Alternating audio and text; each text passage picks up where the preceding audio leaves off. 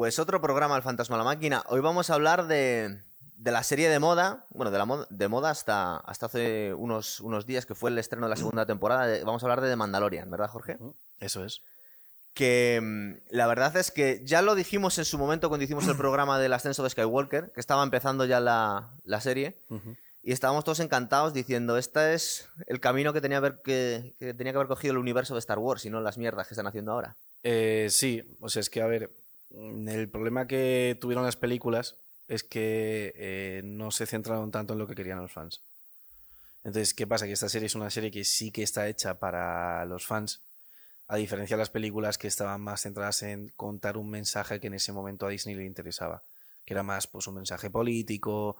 Y de hecho luego les ha salido tan mal que eh, había noticias de que Disney iba a dejar de, de meter mensajes políticos en las películas porque era como que habían visto que... Es que los Star Wars les ha hecho daño porque al fin y al cabo esa es una saga que les podía haber dado muchísimos más millones de los que les ha dado. ¿Sabes? Y ellos, dando por hecho que iban a tener ya el público garantizado, Sí. han dicho, va, pues vendemos el mensaje este político y ya está. Y nos han dado cuenta de que al final, si a los fans los cabreas. Hicieron un refrito. Para, para empezar, eh, la premisa de, Mandalorian. Aparte viene un poco al hilo del programa que hicimos de, de la trilogía del dólar. Es un spaghetti western en el universo Sí, Star Wars, es, ¿verdad? es un, es un western galáctico. Y en ese sentido, la verdad es que es, es un programa que, o sea, es una serie que está planteada desde un punto de vista bastante genial.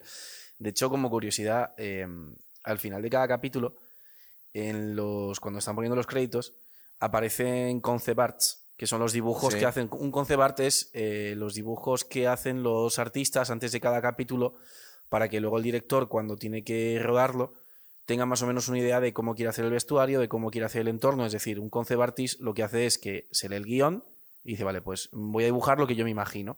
Y eso sirve como una pauta para que luego el director, si le gusta, diga, ah, pues mm, cogemos aquí de aquí. Y mm, hay varios concept arts que son literalmente eh, Clint Eastwood, en plan Sí, la misma pose, pero vestido como el mandaloriano. Y eso está bastante guapo. El protagonista de Mandalorian es Pedro Pascal, que nos acordamos de la gente Peña en Narcos o de Oberyn Juego de Martell en Tronos. Juego de Tronos. Eh, lo que pasa es que, como no le vemos. Bueno, el último. Ya vamos a hacer spoilers. Eh, Sí, se puede- que lo está viendo toda la de gente. en, el- en la última temporada por fin le vemos la cara, pero hasta entonces no lo hemos visto. Bueno, la primera se le ve también, la primera se ve un poquito. pero solo en, en una escena nada. Claro, pero la gracia que tiene es que parte de su código mandaloriano es que no podía mostrar el rostro. Eso es. Entonces, dicen que les ha venido muy bien desde un punto de vista logístico porque Pedro Pascal está muy liado haciendo más cosas y que ha habido algunos capítulos o algunas tomas que no salía él, que era un extra, porque como no le vemos la cara, está con, sale Sí, con la o- armadura. O, mismamente si tú, por ejemplo, tienes que hacer una escena de acción, eh, pues si tiene el casco, no te hace falta tener que hacer un doble digital. Porque eso es un problema. Es decir, Claro. si tú, por ejemplo, haces una escena que sea de riesgo, normalmente suelen coger al Stuntman, que es un tío que lo maquillan y lo peinan igual que como el actor, pero incluso en algunas películas donde se le ve mucho más de cerca, tienen que hacer un doble digital en 3D, o sea, Mm. una, eh, eh, vamos, un, do- un doble digital em, para, para que luego cuando tú tengas la escena le puedas cambiar la cara y poner encima la cara del, Sí, del, tío. Porque luego me habías comentado que, bueno, eso lo vamos a, vamos a intentar contarlo al final del programa, pero que han utilizado una técnica bastante revolucionaria a la hora de grabar esto, que no es un, simplemente un croma verde, ¿verdad? Sí, no, Para pero eso, es- eso no tiene que tanto que ver con el doble digital, porque de hecho en esta serie es eso, en esta serie no les hace falta un doble digital porque es un tío con un casco, es decir, pones a otro actor que sea de la misma altura, claro, o sea, mm, si tú, por ejemplo, tienes la altura de Pedro Pascal y eres un stuntman, te plantan el casco y chimpum, Hombre, ¿sabes? quiero pensar yo que si cogemos un actor un poco purista dirá, no, pero bueno, el lenguaje corporal es un poco más que eso. En realidad sí se nota. Sí, pero los dobles se supone que tienen que aprender a andar Claro. igual que, ¿no? O por lo menos debería intentarlo, claro. Eso es. El reparto, por ejemplo, es súper original porque rescatamos a Carl Weathers, que es el antiguo Apollo Creed, que le habíamos perdido eh, la pista desde los 80. Salía en Depredador, las pelis míticas, Eso salía de, de Apollo Creed en Rocky. Y luego hizo una peli de estas de acción negra muy guay que se llamaba Acción Jackson, que se ha vuelto una peli de culto, que era una fricada ochentera. Pero desde entonces le habíamos perdido. Supongo que ha seguido haciendo películas de estas que van directo a vídeo, que se llaman. de los típicos actores secundarios que son famosos, como por ejemplo el padre de Steve Urkel, que es el que sale en la jungla cristal Ah, haciendo ¿sí? de policía. Es ese Carl tipo Winslow, de- sí. Claro, es ese, es ese tipo de secundarios. Sí. Em, la verdad es que lo hace muy guay. Luego, eh, ¿a quién más vemos? Eh, creo que Nick Nolte hace un papel pequeñito, es decir, hace de alienígena, pone la voz. Mm. Ah, Ugnaut, me parece que se llama, el personaje de Ugnaut. eh, le A mí pone la, la voz Nick Nolte. Luego tenemos a Gina Carano, Hmm. que es la antigua, la Ronda Rousey original de la UFC. Sí, sí, sí, sí. y la han una- rescatado. Te mete una, una hostia y Aparte, te pone a dar vueltas. Sí que tiene pinta de... Sí, sí, sí. Y vemos en muchas películas de acción que muchas tías muy princesitas, chicas que están muy buenas, pero que en realidad, si te pones a analizarlo desde un punto de vista de realismo, no dices, esta tía da Y la Gina Carano que no mola puede porque- con esta gente. Y o sea, Gina Carano sí, ¿verdad? Esa tía mola porque está fuerte y además es guapa, ¿sabes? Sí, y además tiene pinta de que puede acabar contigo. No, y que, y que es guapa, que no es una piba que digas es una mala bestia y es fea, ¿no? Esta Eso es. muy y luego guapa. ya nos iremos acordando porque ha ido rescatando más actores, pero la verdad es Mira, que por está ejemplo, muy... Sí, sí. En la segunda temporada sale Timothy Olyphant, Sí, que es un actor que es poco conocido, pero bueno, por ejemplo, la peli de Hitman, es verdad. una peli de Hitman que está bastante guapa, la peli además, esa peli de Del Hitman. videojuego. Sí, del videojuego, pero eh, es, que hay, es que hay dos pelis de Hitman. Y es como. Creo que la primera la hizo este y luego hay otra con otro actor que ya no sé quién es. Y luego, por ejemplo, han cogido como actor, que además sale en las dos temporadas, a Bill Burr, Ah, sí, ¿verdad? que es un cómico estadounidense. Y es muy gracioso porque el tema es que el tío siempre lleva años haciendo un. un- Parodias de Star Wars metiéndose... Claro, es un lleva, años metiéndose con ellos. Entonces, hace poco le, le entrevistaron y el tío decía, mira, a mí cuando me llamaron para hacer Mandalorian, yo les dije, oye, te tengo que ser honesto, yo llevo años mm, soltando mierda de Star Wars. sí. Y le dijeron que bueno, que es que les hacía gracia y que les parecía gracioso que los fans de Bill Burr le vieran en una serie de Star Wars. Y la verdad es que mm, lo hace guay. ¿eh? O Mola sea, bastante el personaje, sí, ¿verdad? Mola. O sea, se te- a ver, se interpreta a sí mismo. Porque es Bill Burr, es como hace las coñas de Bill Sí, y sí. la- las mollas de Bill Burr. Pero está bastante guay, ¿eh? o sea, está, eh, cua- está, está muy bien hecho. Luego también, eh, a ver, más cosas. Para los que no hayáis visto la serie, os la vamos a destripar. Sí, o sea, yo creo que mejor contar Os lo mismo. Claro, totalmente. Claro. Pero sí es verdad que, por ejemplo, cosas que son capítulos muy cortitos. Es curioso porque hoy en día las series de televisión casi se hacen formatos de una hora o de 45 minutos. Sí. Estos son capítulos de 30 Son minutos. como 40, ¿o no? ¿O No, así? 30 minutos, incluso, sí. 30 y pocos. Es decir, que, que no se te hacen largos para nada.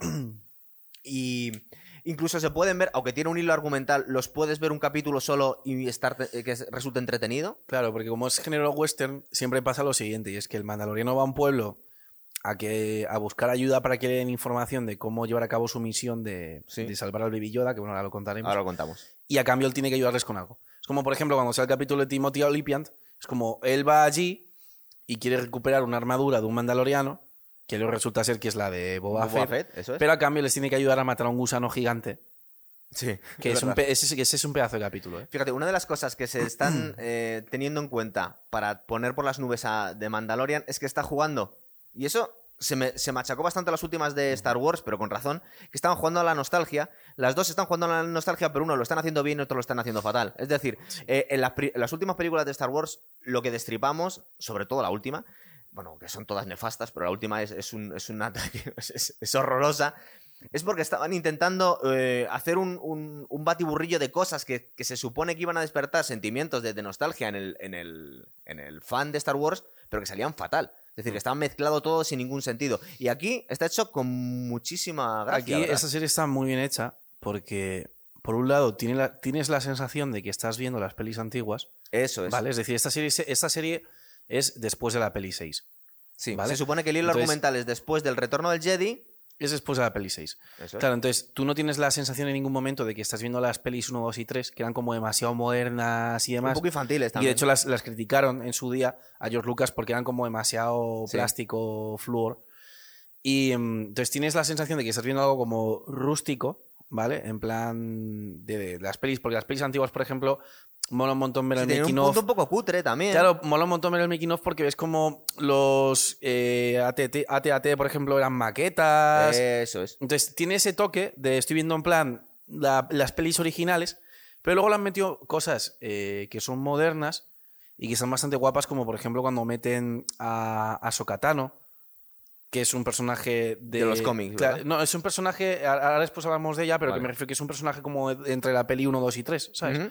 Entonces como que han jugado un poco con la nostalgia de las pelis antiguas, metiendo toques modernos. Y la verdad es que la serie, eh, o sea, yo personalmente, para mí, después de las después de la peli, o sea, después de las pelis oficiales que hizo Lucas, las 4, 5, 6, 1, 2 y 3, es lo mejor que he visto, eh, Mandalorian, y junto con la peli de Rogue One, que es una película que hicieron entre los episodios 7, 8 y 9, que es cojonuda. Es Y de hecho hay una similitud muy guapa entre y aquí eso es un spoiler, bueno, pero Nada, eso- dale, dale, hay dale, una similitud muy guapa porque en Rogue One, por ejemplo, o sea, Rogue One es una película que está hecha eh, entre la peli 3 y la 4. Sí, se, Y supone, se como- supone que Rogue One eh, nos cuentan la historia de cómo consiguieron los planos de la Estrella de la Muerte Eso los es. rebeldes. Y cómo la montan. justo antes de, de la... Es la precuela original de la película original de Eso Star es, Wars. esa es la precuela de la peli 4. Sería eh, la tres y medio. Eso es. Entonces, eh, mola un montón porque en la escena de Darth Vader en, en Rogue One, Sí. que es, una, pea- es la mejor escena de Darth Vader que yo he visto nunca, Es verdad. es muy similar a la escena del final de Mandaloriano cuando aparece Luke Skywalker y se empieza a cepillar a todos los... Spoiler. Bueno, es- esto está libre de spoilers, es que si no, frase no se puede hablar de la serie, no. Total, total. Entonces, mola un montón, porque es como que, eh, por un lado tienes las pelis 7, 8, 9, que es lo que los fans rechazan porque Disney las hizo demasiado mensaje político y olvidándose de los fans. No, y además intentando contentar a todo el mundo y lo que consiguen es enfadar a Claro, todo el mundo. da lo que tienes que contentar es a los fans. Claro. Porque son O- pelis. O, o al incluso, final, vamos a ver, si lo piensas, tú lo que tienes que intentar es, si el universo de Star Wars mola tanto, es un universo Claro. tan rico, que en realidad tú si intentas contar una historia con un poquito de clase, vale cualquier cosa, porque eh, ma- eh, de Mandalorian no es nada eh, que hubiésemos visto en Star Wars hasta ahora, es un spaghetti western en el, en el Ujú. universo de Star Wars, pero mola mucho porque está hecho de forma bastante honesta. Eso es. Y de está. forma muy original. Claro, es ya está. entonces no es necesario Al intentar final- hacer un batido como hicieron en estas. sea, al final, desde mi punto de vista, tú lo que tienes que hacer es contentar a los fans.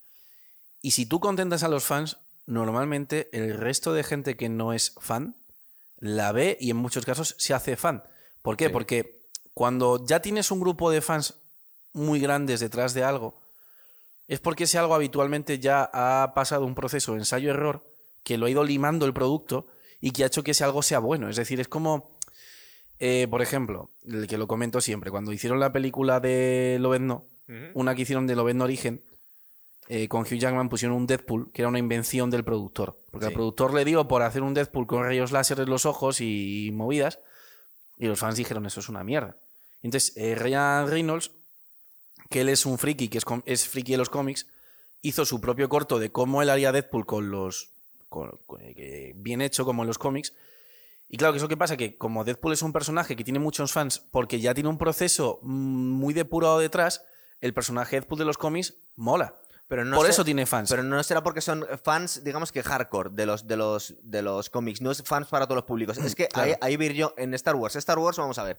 Hasta cierto punto toda la gente es fan de Star Wars. Entonces, si quieres contentar a los fans de Star Wars, es un público muy amplio. Pero si vas al, A los hardcore. a los hardcore de Claro. verdad, a los fans Claro. originales, es otra historia No, pero yo lo que digo es que los, los fans hardcore en muchos casos existen porque el producto que estás vendiendo es bueno. Claro. Entonces, ¿qué pasa? Cuando Ryan Reynolds hizo lo de Deadpool, la gente dijo, hostia, y presionaba a Fox para que hiciera las pelis. Conclusión, han hecho las pelis, la han visto los fans hardcore Sí. y además la ha visto otra gente que se ha hecho fan también porque el producto es bueno. Es verdad, pero bueno, esto pasa lo mismo. Volviendo a, a Mandalorian, una- un accidente, no sabemos hasta qué punto estaba calculado o no, que ha capturado a muchísimo público femenino que no les interesaba mucho el, el- el universo de Star Wars es con el Baby Yoda. Grogu. Baby Yoda ha sido, Sí. que ahora por fin le han puesto nombre, se llama Grogu. Pero durante un año y medio que no sabíamos su nombre, eh, estaba captando muchísima gente porque era como un muñeco tan achuchable, Eh, ¿verdad? Es una obra de ingeniería ese bicho, ¿eh? Eso Es una a obra Jaime. de ingeniería. O sea, es, ese bicho eh, tiene eh, cinco tíos moviéndolo. Entonces lo mueven como con mandos de radiocontrol. ¿Sí? ¿Vale? Entonces tiene. Uno se dedicaba solo a, los- a las orejas. Otro a los ojos, creo. Otro era. Movía el cuerpo. Que ese, por ejemplo, sí que le ponen como unos palos, pero claro, son de croma para Sí. que luego quitarlos. Y no sé si el otro hacía eh, gestos con la boca. Y había otro que hacía eh, movidas con la cara en general, con la frente. Entonces, Entonces, ¿qué pasa? es un Que- método totalmente old school, porque se está Claro. yendo a los 80, es decir, eso Es como las marionetas que hacían con el maestro Yoda en las Eso pelis es. originales, pero con la tecnología de hoy. Entonces, claro, es la hostia. O sea, en vez de, haberte- en vez de hacértelo, eh, por ejemplo, si lo hubiese hecho George Lucas en la peli 1, 2 y 3, lo habría hecho a lo mejor todo 3D. Total. Te lo han hecho eh, con el. que aún así tendrá cosas que hayan metido de 3D, seguramente. Seguramente habrá metido algún filtro, ¿no? Sí, claro. Pero aún así eh, es, es como las marionetas antiguas, pero, pero con la tecnología de hoy. Entonces, ¿qué pasa? Que el muñeco parece que está vivo. De hecho, em, hay un vídeo Sí. detrás de las cámaras en el que mm, John Favreau, que es el creador de la serie, le da el muñeco, se lo da como a George Lucas, que lo coge así como un Ah, bebé, y el muñeco se está moviendo y parece que es un bebé de verdad. O han hecho un vídeo de mm, eh, Robert Rodríguez, que es, es uno de los que dirigió uno de los últimos capítulos, y está tocando una guitarra y han puesto al muñeco como moviendo la cabeza como que baila, y es que parece que está vivo, o sea, es, es brutal. ¿Tú crees que han ¿Cómo hecho algo? mm, cuando me has dicho que, que estaba muy estudiado el tema, no solo en el Sí. movimiento, sino que a la hora del diseño, Mm. me estaba recordando un poco a cuando hicimos un programa sobre los, las películas extraterrestres en los 80 y me estaba Sí. contando Jaime la historia de cómo se diseñó a ET. Ujú. Y parece ser que subo- tuvo un proceso de diseño bastante detallado en el que estuvieron estudiando cómo hacer más empático al bicho. Entonces eligieron ciertos ojos, cierta mirada, cierta gesticula- cies- cierta gestu- gesticuliza-. Gesticulización. Tampoco lo hemos dicho O bien. gesticularidad. O Sí, bueno, gestos. los gestos que hacían, no nos vamos a meter en, demasiado fregados. Em, Em. y yo creo que aquí lo han hecho, por- porque este- realmente la visión, eh, eh, la mirada que tiene, Mm. Eh, seguramente no, es accidental, ¿verdad? A ver, el diseño del bicho. realmente hay una parte que la gente no suele ver en las pelis. No pasa nada. Vale, hay una, hay parte que la gente no suele ver de las, de las pelis o no, suele, o no suele conocer y es, aparte de la producción de la película ¿Sí? y de la postproducción después, que es cuando le meten todos los efectos en 3D, que es cuando hacen todos los escenarios o tal, hay otro proceso antes que es la preproducción. Claro. ¿Y qué pasa? Que en la preproducción hay un montón de, de pibes que están dibujando 24-7, haciendo un montón de, de diseños alternativos. Pruebas. Que eso es, claro, que eso es el, eso es, eso es el concept art. Concept art es arte conceptual, ¿vale? Es decir, nosotros tenemos un concepto que extraemos del guion, vamos a hacer arte y hacemos varios modelos. Y de hecho, si por ejemplo, a raíz de Star Wars, si tú te ves los making-ofs de las pelis 1, 2 y 3, que el director era George Lucas, hay escenas en las que, por ejemplo, se ve que el tío entra en un taller de artistas, Sí. tiene una pared y a lo mejor hay 27 diseños distintos para el General Grievous. Sí. Y entonces George Lucas iba como con una especie de grapadora y decía, este me gusta, este me gusta, este me gusta, este me... Entonces a lo mejor de esos 27 seleccionaba 10 y luego los intentaba mezclar hasta que iban depurando, depurando, depurando hasta que llegaban a el que le gustaba. Y eso con todo, con el General Grievous, incluso con el pelo que tenía que tener Y con Anakin, Baby por Yoda ejemplo. habrán pasado unos procesos Baby Yoda brutales. han hecho, o sea, este es el final, pero hay 800 versiones que han hecho. De hecho, lo bueno de Mandalorian es que, eh, o sea, eh, es muy transparente el proceso de creación Sí. de la serie. Es decir, tú puedes ver los concepts que han hecho al final de cada Sí, episodio porque en los lo ponen ahí, créditos claro. y puedes encontrar fácilmente vídeos oficiales de Disney y de Star Wars de las versiones que han hecho para el Baby Yoda. Una cosa que me estaba molestando bastante de las últimas películas de Star Wars, y aquí creo que han dado en el, en el clavo, era que mm, se habían vuelto completamente locos a la hora de creación de personajes. Es decir, al final eh, te estaban ampliando tanto el universo que te perdías. Es decir, a ti te pusieron una serie de razas galácticas en las tres primeras películas. Entonces, en el fan habitual no tiene ningún problema en que le metas una o dos eh, especies más, pero cuando constantemente estás creando nuevas escena- eh, especies, al final te vuelves loco. Y lo que mola mucho, entre otras cosas, de Mandalorian, es que eh, no te están, re- eh, eh, te están repitiendo muchas razas que eh, daban, claro. daban la sensación de que se, nos, se os habían olvidado. Y que da ese efecto nostálgico también Claro, de de nuevo volver un bicho que había en la peli 4. Claro, porque si Sí. te das cuenta, las tres primeras películas, las originales, nos habían Bueno, puesto mismamente eh, Grogu razas. Claro, es Yoda. es Yoda, eso es. Pero en las tres primeras y Mm. las tres últimas, constantemente te ponían un festival de nuevas razas que al final Bueno, es que en, la- en las tres últimas, por ejemplo. Bueno, eso incluso pasa en el episodio 1, en la amenaza fantasma, cuando También, meten al bicho este, al Jar Jar Binks. O en la última que tienen un festival de, de- de razas alienígenas y ninguna nos suena, tío. Claro. Sí, sí, En plan de, tío, por favor, eh, un poco de coherencia en la historia. Es decir, Porque es un poco coña de voy a vestir aquí a gente con tentáculos y antenas Claro. y. Es- Tengo claro. que crear constantemente cosas nuevas, ¿no? Porque al final no tiene ninguna coherencia Claro. lo que estamos viendo. Entonces, em, bueno, eh, tampoco es, os vamos a destripar el argumento, pero hasta cierto punto no nos Sí. acordamos de todos los de todos los Bueno, episodios. pero podemos. Pero más o menos se puede hacer una especie de argumento. Oye, antes de empezar, tú que igual estás más enterado que yo. em, la figura de los mandalorianos, por lo menos en el universo de las películas, no nos lo habían comentado. Es decir, No. nosotros teníamos a, a Boba Fett, Sí. que, que el- el- la armadura del protagonista tiene ciertas similitudes. Y a su que padre es- Django, claro, que sale en la peli 2. que se supone que es el- la base que utilizan para hacer el Clonar. ejército clon Sí. del, im- del imperio. Sí. Pero eran dos cazarrecompensas. Lo que pasa es que, sí, lo que pasa es que, a ver, aparte de las películas, tú tienes, las pe- tú tienes la peli 1, ¿vale? Luego tienes la peli 2, y luego, por ejemplo, entre la peli 2 y la peli 3 eh, ocurren las guerras clon, Sí. ¿vale? Y eso hay una serie de animación. Y esa serie de animación está considerada como canon. ¿Vale? Y ahí es donde, por ejemplo, aparece también Ahsoka Tano, que es un personaje que aparece en esta serie. Luego es la peli 3, Sí. y luego, mm, des- eh, después ya tienes, eh, después de la peli 3, eh, tienes Rogue One. Y luego la peli 4, 5, 6. Y también hay una serie en la que también aparece un, un personaje que hay en esta serie en Mandalorian, que es Bo-Katan, que es la mandaloriana esta con el pelo pelirrojo, Sí. que es, sale una serie que se llama Rebels. Y esa actriz en la de Battlestar Galactica también salía hace bastantes años. En un remake idea. que hicieron. Sí, pero idea. ya eh, la- los fans de la ciencia ficción la han visto más Entonces, eh, básicamente esta película, o sea, esta serie, es eh, después del episodio 6. No te dicen exactamente cuánto después. Unos es- pocos años tú- después. pero te das cuenta cuando aparece Luke. Sí, al final de la segunda temporada. Por ello, por ejemplo, cuando. Es decir, mm, en la escena en la que aparece Luke, yo desde el principio sabía que era Luke por varios motivos. Primero, tiene un solo sable láser, o sea, que no es Ahsoka es verde, o sea, que es Luke, y tiene la mano enguantada. Y además se Porque supone- le falta una mano. Nos están dando pistas todas las. Claro, Y que además es que yo- entendemos que en aquel momento eh, se supone que Luke era de los últimos Jedi, con Claro, lo cual no podía haber claro. muchísimo. Con lo- No puede haber muchos. Claro. Eh, Lo que pasa es que yo cuando se iba a quitar la capucha, yo no sabía si iba a estar como está Mark Hamill ahora, en plan mayor, ¿sabes? Y al verle tan joven, Le han dices, metido un deepfake, pero bien hecho, ¿no? A lo irlandés. Más o menos está. ¿O no te ha gustado? está, bueno, está, está guay. A ver, es que todavía es, es que todavía es difícil hacer, eh, o sea... mm, ¿Tú crees que han utilizado eh, alguna forma, algún tipo de colaboración Mark Hamill? Claro, sí, pues, sí ¿Le puso la la voz voz? y todo, claro. Y seguramente el... La gestualidad también. Mm, 100%, Sí, claro. ¿no? Sí, sí.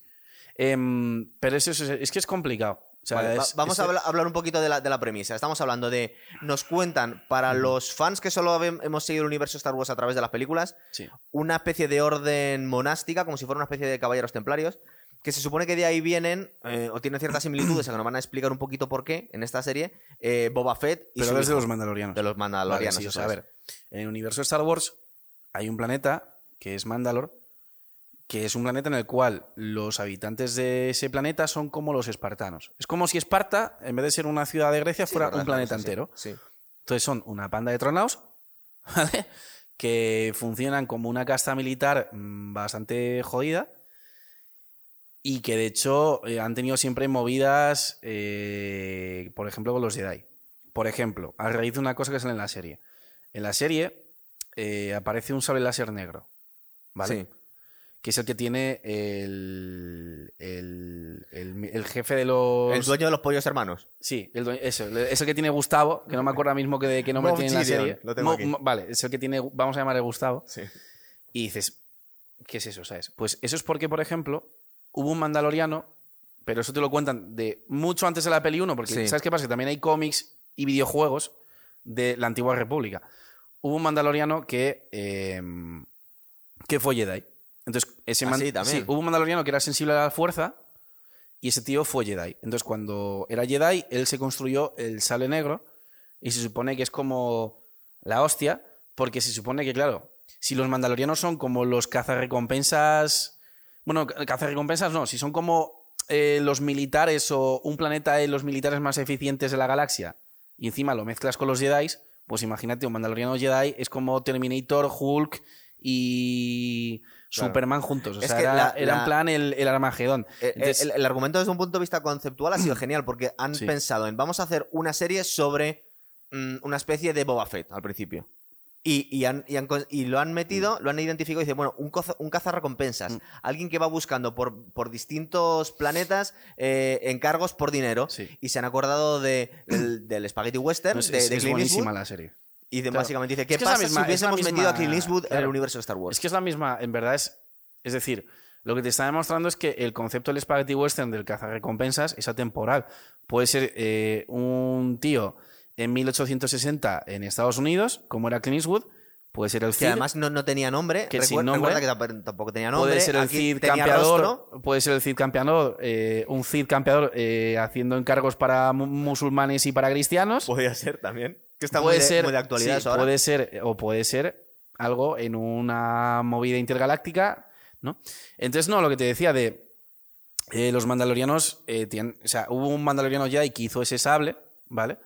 Ese sable, cuando ese mandaloriano Jedi murió, se quedó en el templo Jedi, supuestamente, que es en, en Coruscant, que es Sí. esta ciudad que es un planeta entero. Y luego los mandalorianos hicieron una guerra con los Jedi y recuperaron el sable. Entonces, eso es como la historia de, de este sable, ¿no? Em, La historia que nos cuentan del protagonista, que se supone que alguien Sí. que, que han adoptado los Din- mandalorianos. Din Djarin, sí. Sí, es decir, que le han encontrado, aparte de ser que su, su Sí. planeta debió ser arrasado por el Imperio y le Y encontraron los- la y- orden. sí, y- exactamente. O sea, su planeta estaba siendo arrasado y los mandalorianos le salvaron y le criaron. Y, el hilo de, de las dos, en realidad de las dos temporadas, es que eh, el, el protagonista se niega a cumplir un encargo porque tiene que. el- uno de los objetivos, que en el primer, el- creo que es el primero o el segundo capítulo, Sí. es eh, entregar a, Sí. a una especie de Yoda, un baby Yoda. Sí, o sea, básicamente, a ver, la serie es poco después de la peli 6, ¿vale? Eh, ya se ha producido la Operación Ceniza. Y que es la entonces, Operación Ceniza. la Operación Ceniza es, el emperador Palpatine, lo que él entiende es que si él en algún momento muere, todos los enemigos del imperio y el imperio en sí tienen que desaparecer. Es decir, era tan ególatra que él lo que dice es, si a mí me asesinan, el imperio ni siquiera tiene eh, legitimidad de seguir existiendo. Lo que hacía Hitler cuando había perdido la Segunda Guerra Mundial. Dice, Plan, esto y no- todo. todo. Entonces, él lo que hace es, eh, en el momento en el que muere, eh, aparecen unas órdenes suyas a altos militares de- del imperio para que pongan en, en marcha un plan que consiste en destruir planetas. No los pueden destruir con la estrella de la muerte. La porque, segunda. Porque, porque ya estaba destruida la segunda. Entonces lo que hacen es que utilizan una serie de satélites para hacer tormentas eléctricas y cargarse planetas y de explosivos. Y de hecho, en el penúltimo capítulo de la segunda temporada, cuando sale Bill Burr, Sí. él tiene trauma de estrés postraumático. Él es, o sea, él es un ex, un ex soldado imperial. Un Stormtrooper, sí. Eso es. Y él tiene trauma de estrés postraumático muy fuerte porque vio cómo. Eh, o sea, porque participó en la Operación Ceniza. La Operación Ceniza es mm, cuatro años después de la batalla de Endor. ¿Vale? Es decir, después de que estoy en la, segunda estrella de la muerte. todo lo que va detrás de la, de la Claro. historia principal. Eso es. Y el, entonces el Bill Burr participó en esa operación y él tiene ese estrés porque él no quería hacer eso y por eso al final de ese capítulo destruyen los depósitos de combustible, Que era un combustible que se estaba utilizando para destruir, plane- para destruir planetas con parte de esa operación. Claro. Entonces- Eh, pero vamos a ver, la- la- el- lo que estamos en, el- en la primera temporada y luego en realidad es el hilo, el hilo de la segunda. Sí, no, o sea, el, el protagonista, sí. que además se supone que tiene una eh, tiene un código de comportamiento muy estricto, es decir, cumplir con el encargo. Sí. mm, Sí. No, no incumplirlo bajo ninguna forma y luego no mostrar el, el, el rostro. o sea, es una de las primeras son-. Y luego, y luego también eh, parece ser que luego le están pagando Sí. con el metal este, con Beskar, que se Sí. supone que es la- el, el material con el que crean las, las, Sí, o sea, las a ver, armaduras el- y, y las cede a la sociedad. Es una especie de sociedad secreta, como si fueran también unos caballeros templarios. Sí, o sea, a ver, el mandaloriano, él ha sido criado en un, en un código bastante estricto, ¿vale? Que no todos los mandalorianos comparten. Eso nos que ahora después, serie, ahora es después lo contaré también como antecedentes. ¿Sí? eh, y nunca muestra su cara. Forma parte de una especie de gremio de cazarrecompensas, en, lo- en el cual hay cazarrecompensas que no todos son mandalorianos, ¿vale? Hay de distintos tipos de, de distintos tipos de razas. Y además, también forma parte, aparte del gremio, también está, está metido en una sociedad de mandalorianos que hay por allí sueltos, ¿vale? Y a él le pagan con un metal que es súper, súper valioso, que es el, el Beskar. Y entonces con ese metal poco a poco va forjando su, su armadura. Bueno, él ya tenía una, pero va poniendo como, le va metiendo y es- upgrades, ese ¿no? metal es como súper, súper... Por ejemplo, la armadura de Darth Vader supuestamente está hecha de Beskar. Es decir, es como... Es súper, súper... eh, Es uno de los pocos materiales que se supone que puede parar un sable, un sable luz, láser, ¿no? sí. Eso es. Exactamente. Por eso, por eso cuando a Sokatano le va a dar con el sable láser, pone la mano así y no le, no le puede dar, ¿no? O la lanza, por ejemplo. Estaba viendo, por ejemplo, el reparto de, los, de, las, de las películas. Es decir, casi todos los, los guiones están hechos por John Favreau. Sí. Pero los directores molan un montón. Ahora hablamos... Ahora, si, si te parece, te pongo un poco en antecedentes. sí, dale, dale. A ver, yo te había dicho lo de la Operación Ceniza, ¿vale? Sí. Eso es por un lado. Entonces, es como estamos después de la peli 6, entonces el emperador ha mandado destruir todo el imperio y a todos los enemigos del imperio. Lo que pasa es que hubo un militar que se negó a destruir todo el imperio y entonces están construyendo la nueva orden, ¿vale? Sí, que es lo que aparece en las pelis 7, las- 8, 9 eh, las últimas. en es. las en los alrededores o en las esquinas, por así decirlo, de los planetas de la galaxia, es decir, en las zonas más el límite apartadas. exterior se llama. Claro, en el centro estaría Coruscant, pues estarían como en los límites. está controlado por los rebeldes ya, por la nueva república, ¿no? Se supone. Eh, No, porque es- son zonas donde ya ni siquiera llega la nueva república y por eso pueden montar la nueva orden ahí. Bien. ¿Vale? Eso por un lado. Por otro lado, Mandalor, y eso es importante porque cuando te aparece en la segunda temporada Bo-Katan, mm, lo tienes que saber. Mandalor es un planeta que eh, había sufrido guerras civiles y en algún momento, ¿vale? Y esto ocurre después de la peli 3. eh, no, perdón, esto ocurre después de la peli 1. pu- En algún momento pusieron a eh, Darth Maul, el, Sí. el de los dos sables. Que le rescatan en, la, en el spin-off de Solo. Claro, porque es que el tema es que ese tío no murió. ¿Vale? Y Nos esto es otra cosa que te lo tienes que ver ¿no? en las, en las series ¿Todo, que hay y demás. todo este conocimiento lo tenías antes de ver la serie? Sí. Madre de Dios. O sea, Venga, ese, tío, ese tío básicamente cuando le corta a Obi-Wan en, en dos, luego como que lo resucitan, o sea, y le ponen las piernas estas Sí, robóticas. lo vemos en la peli esta de ¿vale? Solo. Y fue, gober- o sea, fue gobernador de Mandalor durante un tiempo. Y entonces eh, hubo una guerra civil y la tía esta, Bocatan, gente relacionada con ella, que no estoy muy... A ver, yo es que tampoco ¿Son de soy la tan, tan realeza o friki. algo por el estilo? Exactamente. Me está quedando bastante friki. gente, gente relacionada con ella pidió asistencia a, a la República para que ¿Sí? invadiese Mandalor y expulsasen a, a Darth Maul, que de hecho a Darth Maul luego se lo carga varias veces Obi-Wan, porque es que el- ese tío muere y lo resucitan varias veces. El último ¿Ah, que lo mata es Darth Vader, sí. Em, esa- sí, sí, sí. No me digas.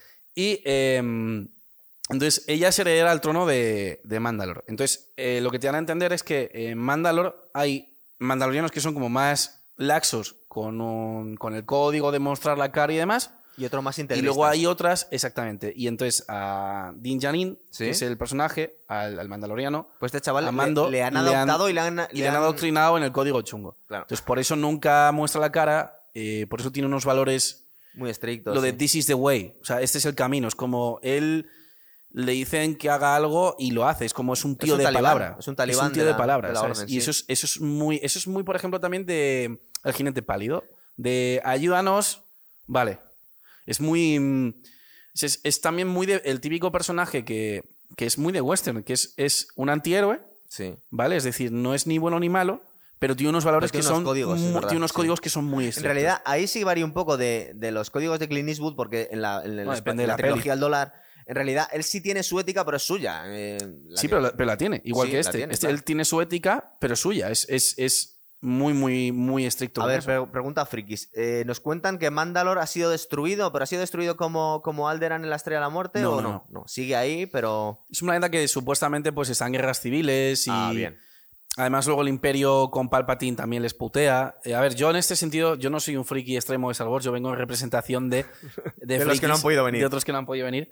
Eh, entonces, em, tampoco, porque es que, ¿sabes qué pasa? Que fuera de las pelis hay Ya me imagino. Libros Es decir, y juegos el y universo. series y, luego, y- luego creo que hay. ¿Sabes? Es decir, está el, el- el universo expandido de Star Wars. Sí. Y luego hay partes no autorizadas también. Claro, es decir, hay cosas que ya son canon y hay cosas que no.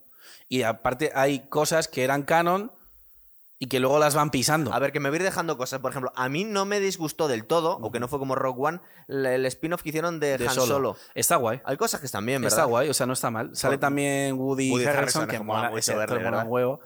Sí, o sea, ese Sale está, Darth está Maul, guay. que te deja cuadros Darth Maul, o sea, ese, ese está guay. Ese, por ejemplo, está guay. Y además es, es una historia que, que encaja, o sea, que dices, vale, pues me pega que sea Incluso esto. el actor tiene un aire, se parece físicamente, ¿verdad? Sí. Eh, es verdad que, bueno, no, que no podemos clonar a, a Harrison No, Ford, pero por ejemplo, hay, uno, hay unos eh, deepfakes muy guapos Ah, sí. con, la serie, con la peli de Solo poniéndole la cara de Harrison Ford. No los he visto. Y son muy guapos, ¿eh? O sea, es que pega en plan tal cual. A ver si puedo buscarlos y los pongo. con la cara de Harrison Ford y con la cara del actor que es el otro que va con él. Ah, sí, el Billy D. Williams, Sí. que sale, que, sale que sale en la última toda. Lo que pasa es que tenía ochenta y pico años. Claro, ya es- era súper mayor. Em, Y ha habido mucha gente que la ha confundido con Carl Weathers. que tío, no es el mismo.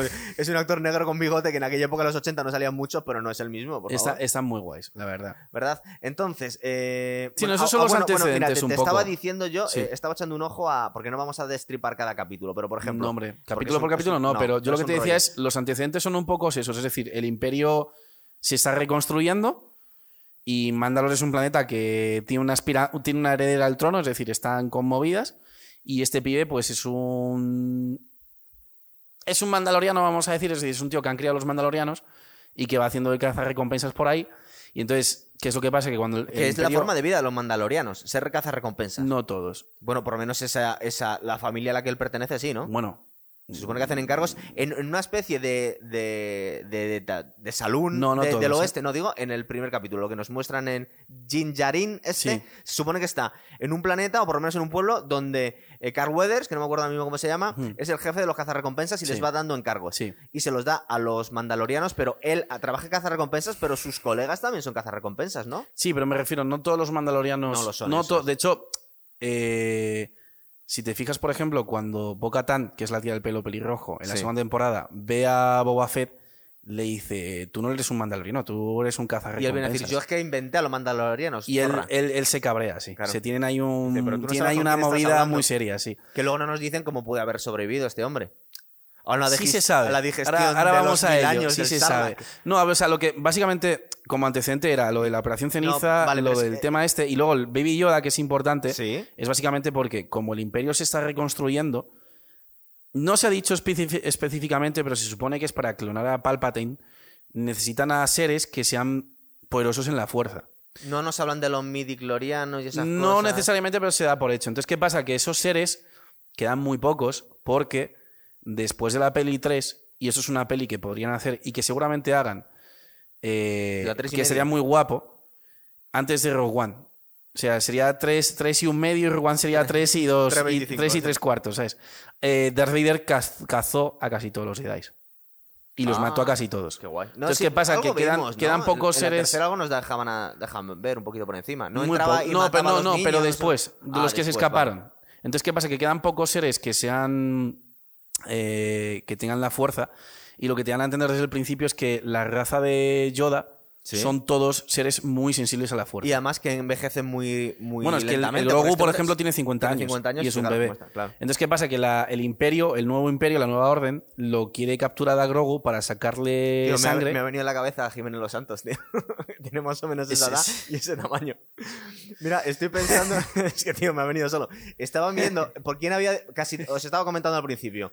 Eh, es un ser poderoso en la fuerza. Jiménez Los Santos. Eh, casi todas Se le las. mueven las orejas cuando todo- siente perturbaciones. Casi todos los capítulos cuando siente algo progre. Sí, sí. Eh, están, están escritas por, por John Favreau. Pero Sí. fíjate, el capítulo cuarto está hecho por Bryce Dallas Mm. Howard, que es la chica que hace el, el capítulo este súper guapo de. mm, El capítulo de Instagram de, de, de Black Mirror. Sí, sí. Pues esa De chica, la chica que va a la boda. esa. Vale. Pues esa dirige dos episodios de. Sí, de o sea, a ver, Mandalorian. eh, y luego, y luego, porque estoy viendo aquí, Taika Waititi, que es uno de los, de los directores de, de Los Vengadores, o por lo menos de alguna de las películas de los. Eh, sí, creo que de las de Thor, la segunda de Thor. O sea que tanto Joe Favreau La de como, Ragnarok, como- no. como no, este la hombre, tercera de Thor, perdón. Claro, entonces hay, hay gente de- del. No.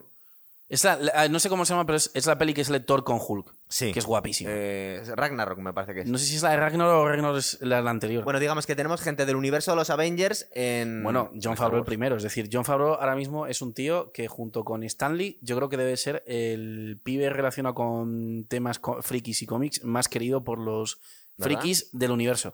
Porque ese tío, o sea, John Favreau es la hostia. O sea, es un tío que mm, fue el director de la primera peli de Iron Man. Sí. Vale. De hecho, sale. Él tiene un capítulo. Él sale, él es, el él chofer, es- ¿no? Sí, él es, es Happy. Es Happy, sí. Y eh, es como el chofer de Iron Man, como su guardaespaldas, luego es el que le echa las broncas a Spider-Man porque la Su amigo, el Comic Relief. Sí. Sí. Entonces, ese tío creó, básicamente, eh, o dio el pistoletazo de salida al universo Marvel. Eso es importantísimo. Claro. Vale, si todos los frikis le aman a este pollo. Y aparte que hizo las de Iron Man, que son las que me molan a mí. Sí, pero, pero, pero más allá de eso, que es el que le dio el pistoletazo de salida al universo Marvel en el cine. Que el que quiera ver el capítulo lo tiene aquí el Y eso, enlace. y eso para No los. tenemos que meternos en el capítulo. Exactamente, entonces el capítulo está aquí. Eso. Y eso para los, para los frikis es importantísimo. Y luego es un tío que ha resucitado eh, la saga Star Wars después del el desastre que había pasado con las películas, porque los fans no estaban contentos. En realidad, vamos a ver, el re- desastre lleva pasando muchísimos años. Es decir, yo a mí me gustan solo. De verdad me gustan solo las tres originales. Ya, bueno, pero las otras tres, como son George Lucas, dices, vale. Sí, pero, porque Pero el tema es que las tres- es George Lucas. Pero claro, bueno. el tema es que las tres últimas, los fans no estaban nada contentos. Entonces, este tío, cuando ha llegado este tío, no solo este tío, sino también Dave Finoli, que Dave sí, Finoli- que ha hecho algunas películas. El ha tema es que dirigido algunas películas. Dave, Dave Finoli es importante en el mundo de Star Wars porque Dave Finoli era eh, la mano derecha de George Lucas eh, cuando George Lucas era director. Dirige el quinto episodio. Sí. Además. Y el tema de Finoli es que era la mano derecha de George Lucas cuando Lucas era director Sí. de las pelis de Star Wars. Y Dave Finoli fue el que hizo la serie de las guerras clon. Entonces, ¿qué pasa? Que Dave Finoli mm, tiene. O sea, es que mm, Ahsoka Tano, todos estos personajes los ha tocado. Entonces, ¿qué pasa? Que eh, tanto él, Dave Finoli, como, como John Favreau han hecho, básicamente, han hecho básicamente lo que los fans querían que se hicieran en las pelis 7, 8 y 9. Vale, a ver, te voy a preguntar conocimiento friki. Eh, para empezar, eh, ¿quién, es, ¿quién es esta Jedi Ahsoka Tano. Sí. Que la- la se supone que eh, se habían acabado los Jedis? El único Jedi eran, Sí. eran Yoda, eh, Obi-Wan Kenobi y Luke Skywalker. Y el Luke, conocimiento que sí. teníamos, los que habíamos siguiendo solo las, las Sí. películas. Sí es cierto, ahora que lo estás diciendo, que al final de la tercera vemos a esta chica que no la acaba, creo que se escapa de la, de la matanza de Jedis. No, esta chica no sale en ninguna peli. ¿No sale de lejos en algún sale, momento? no, sale una, sale una que es una raza parecida que la mata Grievous al principio de la tercera Ah, peli. Vale, me sonaba de haberla visto Que la mata en la nave Grievous, que es una Jedi que lo, como que la, Vale, se la entonces los que hemos seguido Parecida, sí. solo eh, la Biblia de Star Wars, que eran Mm. eh, las películas, no, no habíamos visto a esta chica. Vale, esta chica aparece en la serie Las Guerras Clon. ¿vale? Vale. Entonces, esta chica es como la Padawan, es decir, la aprendiz ¿Sí? de eh, Anakin. ¿Vale? Es decir, Anakin Ah. es como el Padawan de Obi-Wan. También de, de Darth Vader, entonces. No, porque eso es después. No, bueno, pero que es la Padawan de. Bueno, sí, No. de quién acabó siendo Darth Vader. No, pero me Anakin refiero, no, no puede ser Padawan de Darth Vader Bueno, porque es bien. cuando era Jedi, o sea, no. Bien, bien, De hecho, Darth Vader luego tuvo una especie de aprendiz que es Starkiller. Que ese es, hay un videojuego de ese y era, ah, más, sí. era más eh, poderoso aunque Darth de la Vader y Antigua todo. República, ¿no? El último. No, es, eh, eso, eso es de, la- de antes de la Ese. Revan, perdón, es verdad. Eh, a ver, esta chica es Padawan de Anakin. Sí. Entonces esta chica batalla en las guerras clon eh, con, con Anakin y Obi-Wan y la, de hecho mm, podrían hacer una serie de las guerras clon, están bastante guapas. Y o sea, una serie con actores me refiero, aunque bueno, ya es un poco complicado. Claro. Y el tema es que eh, al final esta chica no termina de completar todo su adiestramiento porque no está contenta y se pira. Entonces Y- cuando y- se y pira... no la matan cuando está No, la, la masacre es- de los Jedis. No, porque cuando ahí ya se ha pirado. El tema es que cuando se pira, ella, para desligarse de los Jedi y de los Sith también, porque ya no es una Sith, los sables de luz los tiene de color blanco. Mm. Entonces, luego, en la serie de Rebels, que es una serie que está es hecha. como es- de Ciudadanos ella, ¿no? es- sí, es, es- eh, va, va por libre. es de Entonces, centro, ella. eh, exactamente. Entonces, luego, en la serie de Rebels, Sí. que es una serie que está hecha ya después de la peli 3, eh, te muestran cómo Darth Vader luego la va buscando para cargársela, junto con otros tantos Jedi. Para que esta, pues, escapa.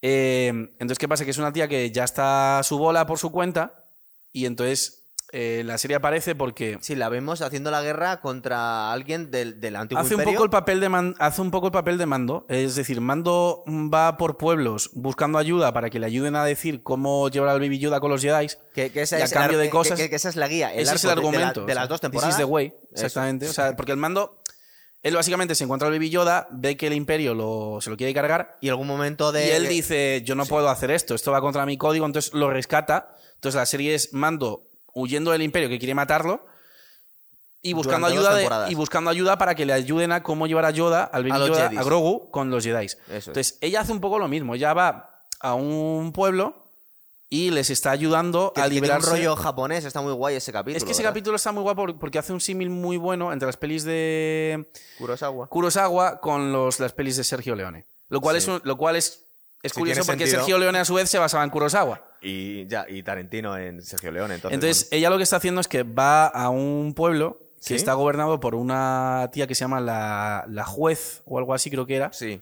Y entonces es como una dictadora tiránica y ella quiere pues acabar con la juez, primero porque es una dictadora y segundo porque la juez eh, tiene información que ella necesita. ¿Vale? Sí, ¿dónde está un, al- el Un almirante, no sé almirante, quién, que sí. es alguien conocido en Es, el universo es un, Star Wars? es un almirante de la- del imperio, que es un tío que tiene la piel azul, no me acuerdo ahora mismo cómo se llama, Ah. Pero que es bastante, bastante Poderoso. poderoso y seguramente en la tercera temporada de Mandaloriano salga. Y también nos enseñará Mandalor también en la tercera, ¿tú crees? Mm, No, ni idea. no, no Ni sé. idea. Y entonces ella aparece ahí y bueno, ese capítulo está bastante chulo porque eh, hay simultáneamente un duelo japonés, Sí. que es Con ella con los sables lásers y la jueza esta Con una lanza. con una lanza de Beskar, que entonces Sí. puede parar los láseres, y el mandaloriano está eh, en un duelo de pistolas con el guardaespaldas de la, de la juez. Y con- Está y bastante con- guapo, ¿eh? Y Está con muy droides, que luego aparte tiene una especie de tara el mandaloriano con los droides que no le gustan, ¿verdad? Sí, no Sobre le gustan nada principio. los robots, no sabemos se fía de por qué. ellos.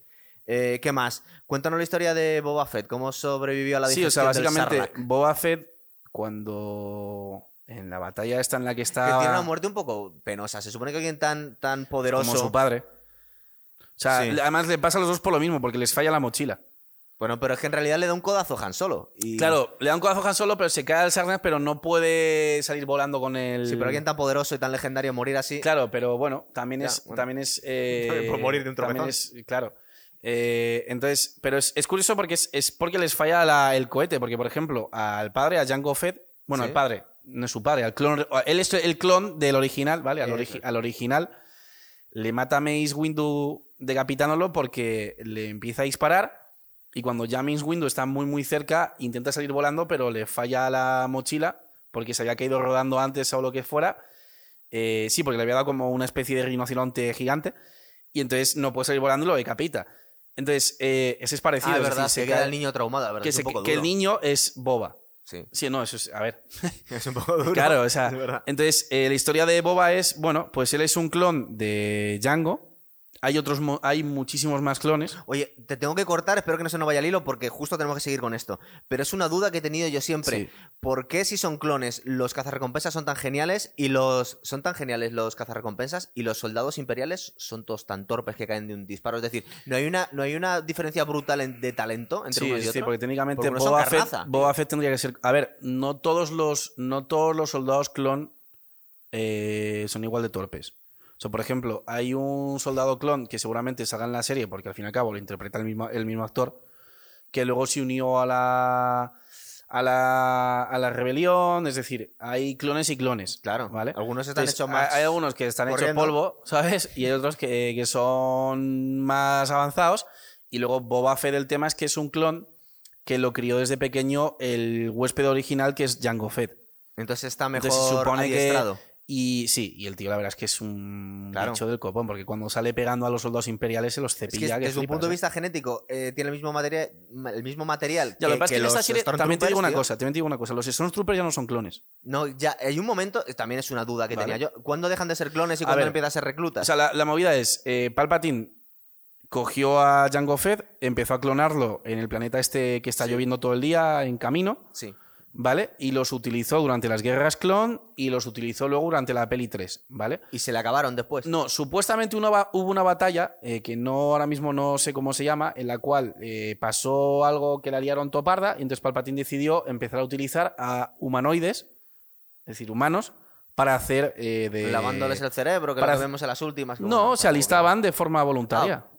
O sea, Palpatine tenía adeptos en... Sí, sí, el Imperio tenía adeptos. ¿eh? Eso lo hemos visto un poco en, la, en el ul- la última temporada y yo creo que le daría una dimensión un poquito más guay al universo de Star Wars Claro. si intentaran explicar un poquito el punto de vista de la gente del Imperio. Claro, porque, o sea, el porque Imperio cuando adeptos. pones a una gente tan buenos y otros tan malos, al final es demasiado tonto todo. Entonces mola un poco que te expliquen las razones. Igual que, por ejemplo, y aquí... tienen los del Imperio? aquí yo creo que George Lucas le podía haber sacado más, más chicha cuando hizo las pelis originales, es la República contra la Federación de Comercio. Por ejemplo. Entonces, la Federación de Comercio tiene una razón de, de ser y es nosotros no queremos formar parte de la República como un ente. Claro, o sea, ellos lo que dicen es nosotros no queremos formar parte de la República como un ente federal controlado desde Coruscant, sino que te- ¿Cómo queremos nos tener suena a los españoles todo eso, verdad? Claro, sino que te- queremos tener nuestra, nuestra propia independencia y simplemente estar aliados en una red de comercio. Un poco lo que era, por ejemplo, la Confederación en, Ah, Estados en Unidos. Estados Unidos o el proyecto original de los Estados Unidos, porque Estados Unidos originalmente era una confederación, antes de que luego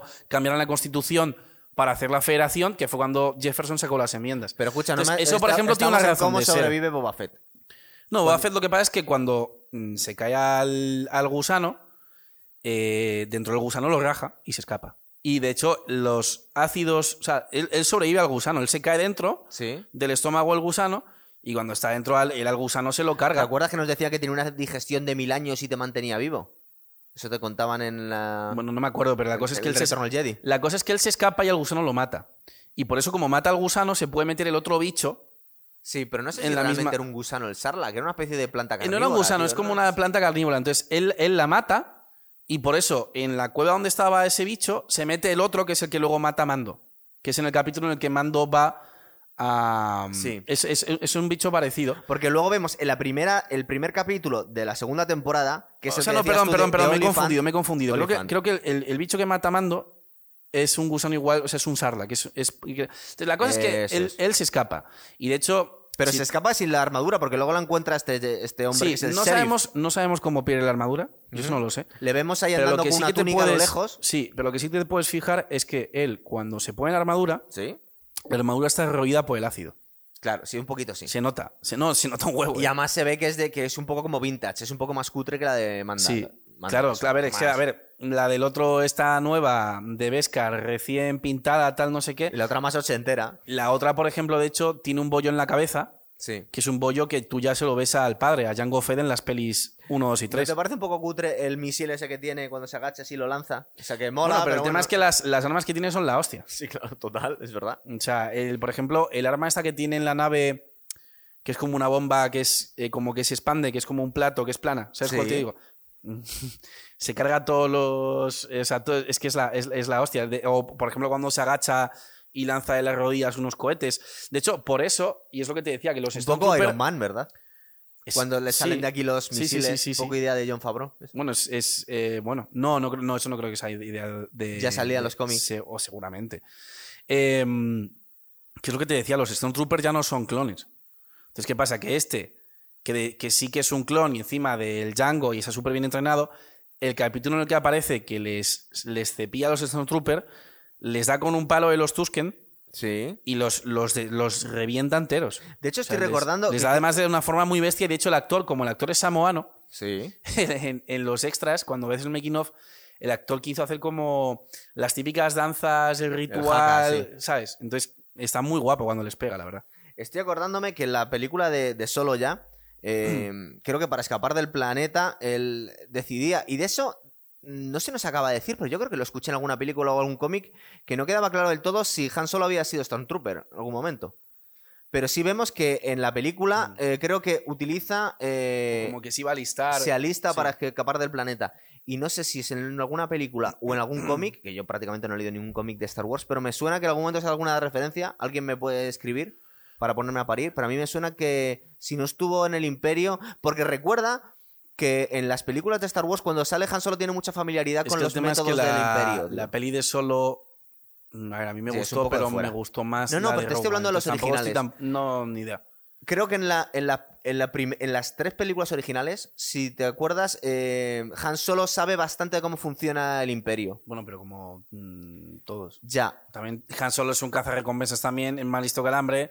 Y en Mm, las se- últimas, se, en las tres todos los últimas, bajos fondos. también me suena que por cosas que nos dejan caer y por algunas referencias es posible que Han Solo hubiese estado alistado en algún Ni momento. idea. Eso a mí ahora mismo no, no lo sé. No sé, No te sé decir. posible. Eh, ¿Qué más nos quedan? Nos quedan la- las tres mandalorianas estas que no Sí, sabemos las de. Bocatar. Esa. Esa es la que ¿Esas es esa es la heredera del trono de Mandalor Sí, y las que la acompañan. Básicamente. que esas no tienen mucha historia, ¿no? Son dos tías que van con y que ella. son las que tienen una, tienen, una de ellas tiene una enganchona muy fea con el Boba Fett. Ah, sí, es verdad. Pues le dicen, tú no, tú no eres un mandaloriano. Y entonces ella le dice, Sí, la casi de- le dice, ah, es un clon, reconozco tu voz. Sí. ¿Por qué? Porque ella lo está, ella lo está asociando a los soldados clon, Sí, pero ella no sabe eso. que él es el, el, El clon original, original, de... Bueno, no el, clon, el, el primer clon del original, Y ¿sabes? él viene a decir, es que mi padre es casi mi- miembro fundador de Claro. tu orden. Lista. No, no, no. No, pero viene a decir que, que era No, alguien no, no. importante dentro Lo que pasa de- es que el padre, o sea, Jango Fett, No, Boba Fett. eh, es- Fett. Jango. Fett participó en, la guerra civil, en una guerra civil mandaloriana. Entonces sí fue mandaloriano su padre. No, sino que, o sea, no es que él fuera mandaloriano, sino que por X motivos que no sabemos, él participó en una guerra civil de, de, Man- de Mandalor y, entonces se, ganó, se ganó la armadura. Y entonces la armadura luego ya está inscrita en el código genético. De hecho, a él hay un momento en el que se lo enseña y dice, mira, esa armadura está inscrita en el código genético de mi familia, la tuvo mi padre, tal, no sé qué. Bueno, eh, van a hacer una serie de Boba Fett, supongo que... de- También. de- sí, van a hacer una... Se llama El libro de Boba Fett. Porque el tema es que eh, cuando Jabal Hood muere, eh, el bicho este gordo, Sí, sí, sí. eh, otro, un bicho, otro bicho que había con él se queda como rey de. Como rey de. De Mandalor. No, de Mandalor no. Boba Fett está en. en Mos Eisley, ¿no? Creo en que es. Tatooine, sí. No, no es Tatooine, es, es Mos Eisley, creo. Pero Mos Eisley es la ciudad, Tatooine es el planeta. Sí, sí. Puede ser, vale. Vale, sí, sí. Entonces eh, llega este el Boba Fett y se lo carga. Entonces él se pone como, como rey de, de la ciudad de Jabal Hood, ¿sabes? A ver, más cosas. Por ejemplo, antes de ir a esa parte que me querías comentar tú, que me has estado hablando esta semana, de cómo creo que hay un método distinto de rodaje que, no- que es un poco alternativo al croma. Sí. Pero eh, tú que estás metido un poco en el rollito, ¿qué te parece? Que ya hicimos el programa de deepfake, que también metemos el enlace aquí. em, el, el deepfake que han hecho con Luke Skywalker. Eso es súper guay. Está bastante bien hecho. Es que es muy complicado hacerlo. O sea, es que, a ver, eh, yo que por ejemplo estoy estudiando 3D, hacer un, do- un, un doble digital es jodidamente difícil. Hasta Y el caro, ¿no? Y caro. Hasta el punto de que cuando tienes que poner las texturas, ¿vale? Eh, las arrugas de, por ejemplo, los párpados no son igual de grandes que las arrugas de la frente, que las arrugas del mentón, que las arrugas del pómulo. Entonces, eh, ya no solo es que tú tengas que modelar, y eso estamos hablando de hacer un doble digital, no de rejuvenecerlo, que eso ya es otra cosa aparte. ¿Y aquí qué, qué es lo que han hecho? Aquí es rejuvenecerlo, además. o sea, eh, ¿tú crees que el personaje es Mark Hamill haciendo todas esas cosas? claro, Por sí, lo menos sí. algunas escenas. Hombre, igual es tirándose tanto y No. cortando a tantos ro- droides a No, no, o sea, ¿no? seguramente lo que hayan hecho, yo entiendo, es grabar a Mark Hamill hablando, es decir, los gestos de la cara. Aparte ha puesto la voz, que eso Sí. es algo que sí que se sabe. Y luego lo, que han hecho ha sido. ¿Le han puesto de- un traje de estos para que se graben sus movimientos? No, el doble, de, el doble de cuerpo es otro tío. O sea, hay un- o sea, esa escena está hecha. Hay un tío haciendo el cuerpo, que no se le ve la cara en ningún momento porque tiene la capucha, Sí. ¿vale? Que es el que hace todas las escenas con la espada láser, cepillamos a todos los droides y demás. Luego seguramente hayan cogido a Mark Hamill para que él haga los gestos de la cara. Tercero, para que hable, ¿vale? Ya son tres cosas. Sí. Entonces yo lo que entiendo que han hecho ha sido coger y hacer un doble digital de... O sea, esa, es- esa cara de Mark Hamill, hacerla en, en 3D, ¿vale? Sí. Que eso es como hacer un doble digital y además rejuvenecerla. Entonces eso, pues es un proceso muy complicado. Es un proceso muy, muy complicado porque eh, estamos hablando de que ya no solo es que tengas que modelar al, la cara del personaje, que es algo que seguramente la- lo hagan en un programa que se llama ZBrush y luego con 3D Maya, sino que luego además ya no solo es modelarlo, sino le tienes que meter, una vez que tienes el molde, y que ese molde esté rejuvenecido, porque claro, tú cuando si tú modelas ahora mismo un doble digital de Mark Hamill, te sale con las arrugas que tiene ahora. te iba a decir, aparte que, que tienen como la cabeza más grande, ¿no? Las orejas más grandes, es decir, que Claro, un punto de alguien, vista... alguien mayor, cuando alguien envejece, la nariz se le hace más grande, las orejas se le hacen más grandes, Sí, le salen arrugas. total. Entonces tú, si por ejemplo tú ahora mismo haces un doble digital de Mark Hamill, Quedaría como el irlandés. claro, lo que tienes que hacer es luego eh, rejuvenecerlo. Pero luego además le tienes que meter texturas, tienes que poner la textura de los labios, los, los como te he dicho, los, los poros. Entonces se acerca más el proceso a hacer un deepfake que hacer un de-aging del irlandés, ¿verdad? Es- a ver, a mí no, no me gusta no nada sé exactamente, irlandés, no sé exactamente cómo lo han hecho, pero, o sea, no sé exactamente. Es pero, decir, por ejemplo, aquí parece, realmente parece, o no, no, no es cristalino, pero se parece a, esta, a, a Luke Skywalker cuando termina el retorno del Jedi. Sí. Y cuando vemos a Robert De Niro en el irlandés, no se parece a Robert De Niro Ya, con pero 40 también, años. También ten en cuenta que Robert De Niro queda muy raro porque Robert De Niro tú. Él Sí, tiene los los ojos, ojos- negros. sí, pero no solo eso, Y le ves con los ojos azules. Es una cosa muy extraña, tío. Ya. A ver, es que el tema es. eh, son, son procesos que son muy complejos todavía de hacer. Y. Y, jolín, o sea, hay muchas horas metidas detrás Sí. de eso. Y es que, a ver, ten en cuenta que ha- hacer una cara y que sea tan, tan, tan, tan perfecta que tú no veas que es algo digital es muy complicado, ¿eh? Supongo que O sea, también todo es el una tema de, por ventaja, ejemplo- pero espera, debe ser una ventaja también en, en el último capítulo de Mandalorian que Luke Skywalker en realidad sale unos segundos, la Sí. cara. No claro, es lo mismo si que hacer tienes una que hacer- película entera. Pero, por ejemplo, horas. un proceso que hicieron similar haciendo una película entera. Sí. En Rogue One, El actor de Moff Tarkin está muerto hace Es verdad. 100 mil millones de años. Entonces cogieron a un tío que se le parece. Sí, pero sale para que tres hiciera- minutos o dos minutos. No, no, sale bastante tiempo, ¿eh? Sí, pero de, de, de planos Sale, igual son tres sale minutos. No, no, sale, sale. ¿Tú crees que más tiempo? Sí, sí, yo creo que sí, sale bastante tiempo. ¿eh? Lo suficiente como para que sea jodido hacerlo. Sí, la verdad, está muy Entonces, bien hecho. eso, por ejemplo, lo hicieron así. Eso, por ejemplo, cogieron a un tío que ponía el cuerpo y la cara, de cara se le parecía, le ponían puntos en la cara para más o menos captar los movimientos Sí. y luego tenían que hacer un doble digital del actor que estaba muerto Y, y imitar Ponerlo- su voz después. ponerlo Claro, exactamente, imitar la voz, ponerlo encima. Y es lo que te digo, que ya no solo es modelar la cabeza en 3D, es métele texturas de piel, métele texturas de los labios, métele pelo, que el pelo va uno a uno. Eh, o sea, es, eh, por ejemplo, en toda esta industria hay una división del trabajo muy grande. Es decir, Sí, hay gente, por ejemplo, en 3D, eh, hay gente que solo modela, hay gente que solo hace luces, Las hay, texturas, hay gente otro, que ¿no? solo hace texturas. Cuando hablamos de personajes, hay gente que solo hace pelo. O sea, estamos hablando de que, por ejemplo, en la película. O sea, un- unos muñecos, por ejemplo, que, es- que son realistas son los animales. Es decir, en humanos todavía es complicado Sí.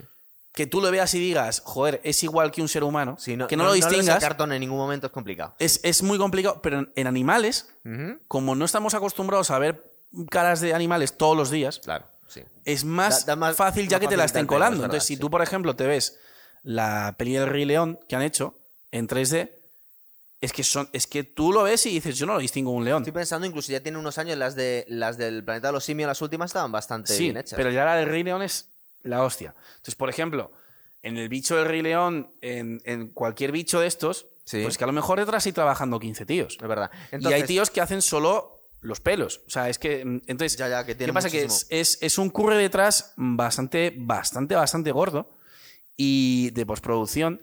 Y yo la verdad es que creo que ha quedado bastante guay. Ha quedado muy guay. Ahora estaba pensando que en realidad van a hacer una tercera temporada, porque claro, con, Sí. el, con el hype que tienen no se puede olvidar. Sí, sí. Pero de alguna forma nos han quemado todo el hilo argumental. Ahora se queda totalmente. Es decir, no sabemos dónde no, van a ir ahora, por ejemplo, ¿verdad? lo que queda por ver es. Eh, Es decir, han devuelto a Grogu al Jedi. Sí, Y el Grogu, Jedi se la Grogu va con, con Luke. Entonces, ahora lo que queda por ver es qué coño pasa con lo del tema del sable de negro. Sí. Porque supuestamente el sable negro solo se puede coger en una disputa.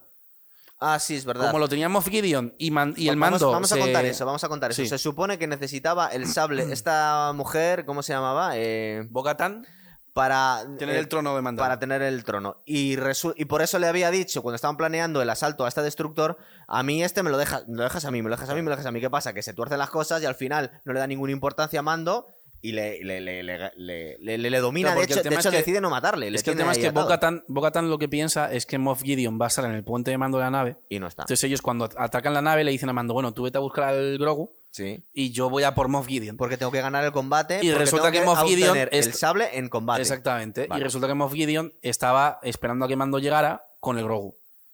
Que es cuando le dice, no, llévatelo, que yo no le voy a hacer nada. Entonces le intenta atacar de nuevo. Eso es. Y ahora, Entonces- por cuestiones cuasi religiosas, van a tener un conflicto Mando y esta tía. O no, por- no se por- sabe. Pero se supone que Mando le quiere. dar- dice, no, ma, te No, pero es que aunque se quiero". lo quiera hacer, supuestamente no puede. Entonces, eso, por ejemplo, es, es, es una- un argumento bastante potente, Sí. ¿sabes? Es que es Eh, el que queda, en realidad. Otra cosa. A lo mejor deciden saltarse las pelis 7, 8 y 9 o no, y, a- y aparece Luke con la, con la Academia de Jedi. Lo dudo muchísimo porque sería un trabajo de... Sería demasiado Luke no Skywalker. ¿verdad? Y además Pero que ha- tendrían que, re- tendrían que re- lo de rejuvenecerle es una movida. el- Han molado mucho cómo han metido nostalgia, pero con, con un poco de cabeza. Nos han rescatado a Boba Fett, que creíamos que estaba muerto. Mm. Nos ha metido Luke Skywalker, que más nostalgia que eso. Entonces, igual la Es tercera poco temporada. lo que intentaron con las pelis 7, 8 y 9 cuando medio mal, obligaron a Harrison Ford a hacer de Han Solo. Porque Harrison Ford odia al personaje de Han Solo.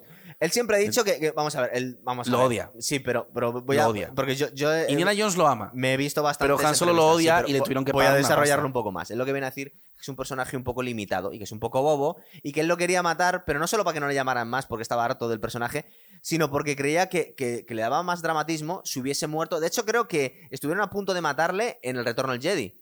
Lo que pasa es que George Lucas, con bastante cabeza, dice: Es que no voy a vender merchandising de un, un personaje que ha muerto. Ya. Entonces me viene muy bien que no te maten.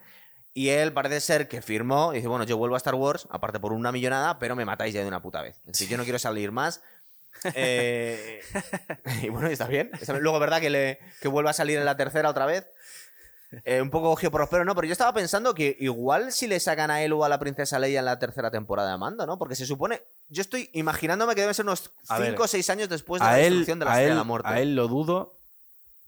A él lo dudo porque técnicamente, a lo mejor incluso. O sea, técnicamente está muerto. No, no, pero en aquel momento no. En la serie de Mando está muerto, porque la serie de Mando es después de la peli 6. Ah, bueno, vale, es, es verdad, es después de la Han peli no. 6, pero es antes de la 7. Vale, no, no, verdad. la, la- la Está vivo, está Claro, vivo, claro. está vivo. Y aparte, eh, Han Solo muere en las 7. sí, a ver, punto Y número mucho uno. más viejo, tío. Sí, punto número uno. Dudo que lo saque porque Harrison Ford les va a mandar a tomar por saco. Hombre, si le, si le untan. es le gusta bastante el dinero. Si le untan y. yo qué sé. Sale. No lo veo yo. si eh. le sale dos minutos. No lo veo yo. Eso por un lado. Y luego por otro, A la Leia la puedes sacar sin preguntarla, Leia- ya pero es complicado, ¿eh? Si la sacan, la sacarán en un segundo y medio o algo, Claro. algo así, porque es complicado, ¿eh? Yo, yo intuía que si le sacaban, igual que sacaban a Lando Carlisian y a Han Solo, le sacarían un poquito. O a Chihuahua, pero un poquito, no sé. A Chihuahua siempre lo puede sacar. Es muy socorrido. A ver, está muy guay porque, o sea, al final, como es una serie que está hecha para los fans, Sí. le han sido muy meticulosos a la hora de eh, sacar a personajes que la gente recordase de forma entrañable. No nos cuentan nada de la historia Vale. de, de la raza de los Yoda, que ni No. siquiera sabemos cómo se llaman. Ni siquiera sé ni, ni cuál es su planeta. No. Yo pensé que sí iba a saber y no, no, simplemente se lo lleva Luke y punto. Pero es lo que digo, o sea, han estado muy meticulosos a la hora de poner a personajes eh, que tenían, bueno, pues mucho cariño por parte del público. Eh, y en ese sentido lo han hecho mucho mejor que las pelis 7, 8 y 9. De hecho, eh, hay bastantes vídeos, ¿vale? Y ha habido incluso polémica por algunos de ellos eh, de reacciones de gente a la escena en la que sale Luke Skywalker y Sí. están llorando. No, es- no, no, no es coña. O sea, hay un vídeo, por ejemplo, sé, hay un vídeo de una tía que es una señora ya de 50 años Claro. que la, que la graba el hijo y cuando ve que se quita la capucha y es Luke, empieza a llorar diciendo que era su crush, era su crush eh, cuando ella era joven. Cuando sale R2D2 de, después, que el, el Grogu se vuelve Sí. todo loco, ella se vuelve loca igual. Hay, por ejemplo, un vídeo que se ha hecho muy famoso porque hay un tío que tiene un canal de YouTube mm, bastante potente de Star Wars, que es como un mega friki de la hostia. No me digas. Y en directo él mostró la reacción y es que empieza a llorar el tío en cuanto que aparece el, el caza entrando en la nave, el, el X-Wing, Sí. porque claro, porque él, o sea, es como, yo por ejemplo, que yo, no- yo no soy tan friki, yo cuando apareció el X-Wing, No lloraste. ni puta idea, no, no, para empezar, en ningún momento, yo cuando apareció el X-Wing, ni puta idea. Cuando apareció ya un Jedi... Aparte, se supone lo que primero- han unas cuantas X-Wing en toda la serie. Podría ser otra persona. Ya, pero yo cuando apareció. Ni pu- yo ni idea. Podía ser otra persona, yo sé. Cuando apareció Claro. un Jedi, lo primero de hecho que pensé fuera que era So- la Sokatano. Cuando vi que tenía un sable, dije, uy, a ver quién es. Y entonces ya cuando le vi con el sable Sí, verde, con el sable verde y con verde y el guante, ya. Está bastante Pero por cantado, la ejemplo, verdad. yo conozco gente que es muy friki de Star Wars que, me- que a mí me han dicho, en cuanto que apareció el X-Wing, como el X-Wing iba solo, era Luke. Ya está. Porque nunca van solos. Sí. A toro pasado es muy fácil decir que yo lo adiviné. No, no, no, no, no, no, no. Sé ¿Estás que seguro? no, cien- vamos, mm, por el nivel de friquismo que tienen Bueno, esas personas te garantizo que lo sabían. Básicamente estamos ya, ya hemos previsto lo que podría pasar la tercera temporada. Ahora te estoy preguntando, Bueno, John. previsto. Po- po- Podría pasar lo que podía pasar. Eh, más cosas, que esto es importante porque yo no estoy muy puesto. Eh, todo el universo de los spin-offs eh, de Sí. Star Wars, ¿qué se está haciendo, tío? A ver, hay cosas que se pueden hacer que es decir, ahora mismo se, ha, ha hecho solo Rogue One, solo, solo. y eso que se haya sacado ahora mismo, que se haya estrenado, ¿no? A ver, cosas que van a hacer. El libro de Boba, ¿vale? La serie El libro de Boba Fett. Que, bueno, sí, que, que es otro mandaloriano también. Bueno, sí, Mm, vale. Va a controlar todo el orden, todo el crimen organizado de Tatooine. Ah, mira qué guay, vale. Entonces, no sé cómo harán la serie, no sé exactamente qué ¿Con el mismo actor? evidentemente, pero puede estar bastante guapa, ¿eh? Van a hacer como los Vengadores de, de Star Wars, muchos spin-offs, muchos, cada uno va a tener su historia, por ejemplo. Sí, parecido. Sí, Podría sí. molar, sí. muy Eh, luego van a hacer una serie de. mm, Van a hacer una serie de los Rangers de la República, De- que ah. son los tíos que van en los X-Wings, y van a poner a la actriz esta, que era la Ronda Rousey original. Ah, Gina Carano. Claro. Y Gina Carano llevaba. A- eh, era es que es- piloto ella. eh, no, pero en la serie ella la convierten como, como una especie de alguacil de la ah, sí, República. la han hecho como sheriff. porque ella va, ella va a buscar a Bill Burr a la cárcel. ¿Te Es acuerdas? verdad, sí. Entonces. Que van a hacer una serie de los Rangers esa. Eh, luego van a hacer la tercera temporada de, de, de Mandalorian, que a lo mejor sale el Capitán Rex, que es el que te he dicho que es un soldado clon que luego se unió a la rebelión y demás. Y luego no sé si van a hacer alguna otra más, y la que sí que van a hacer, que yo es en la que más interés tengo, van a hacer una serie de, de Obi-Wan Kenobi Ah, podría quedar muy guay. con ¿Qué? Ivan McGregor Ah, me- qué bien. y con Hayden Christensen. Que es el actor de Anakin Darth Vader. Sí, pero le van a Ah. Joder, poner como. Ya, pero le van a poner como Darth Vader.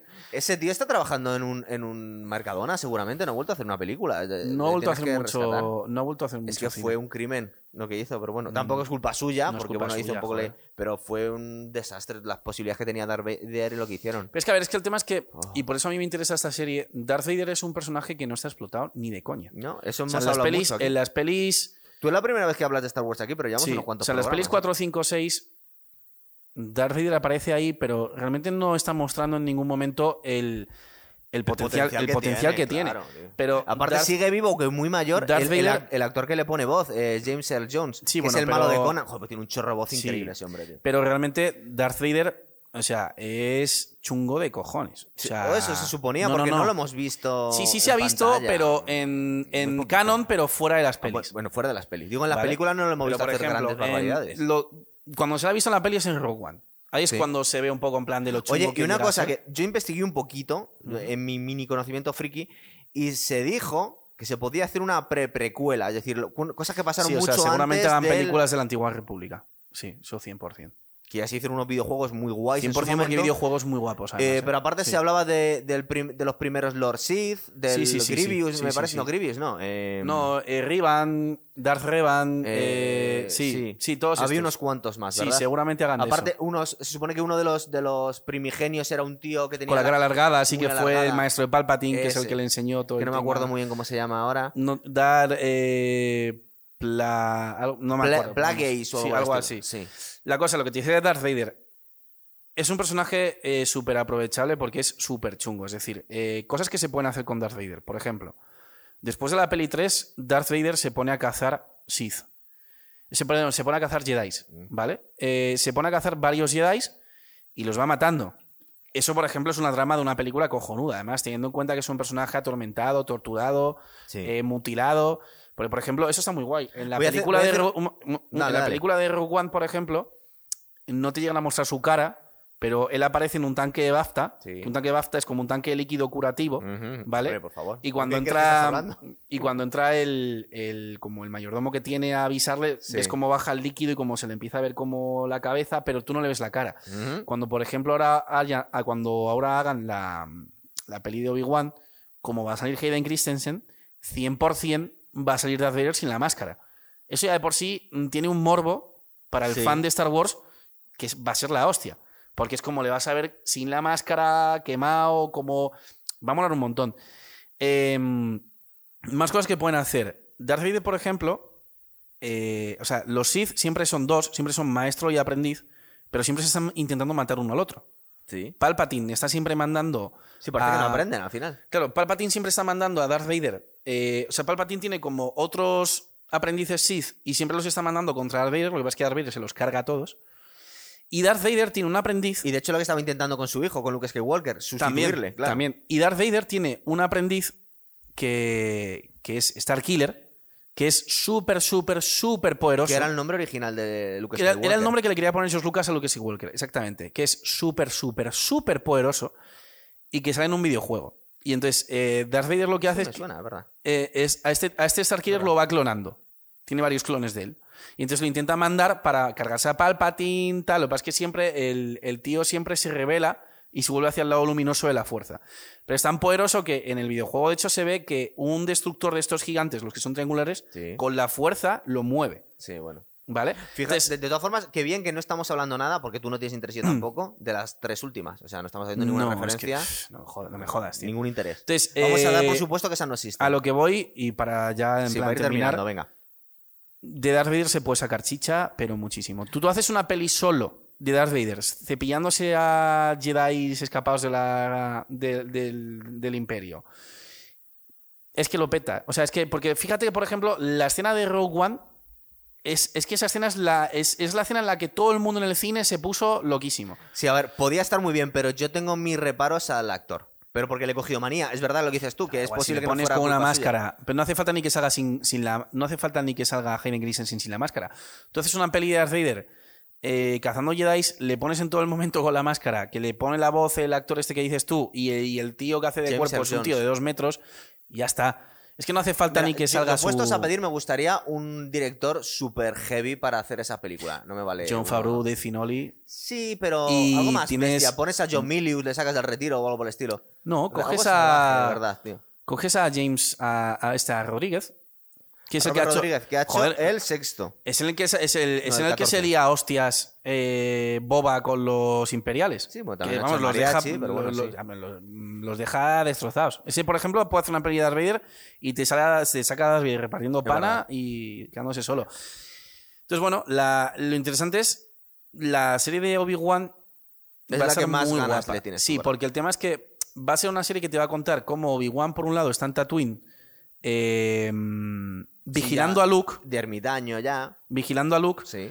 pero pasa una cosa cuando Obi-Wan está en Tatooine. Y es que cuando Obi-Wan está en Tatooine, Obi-Wan mata a Darth Maul. Por fin. Ya. No, por fin no, luego resucitan otra vez y se lo carga Darth Vader eventualmente. Pero me ¿Por refiero, qué se lo carga Darth Vader?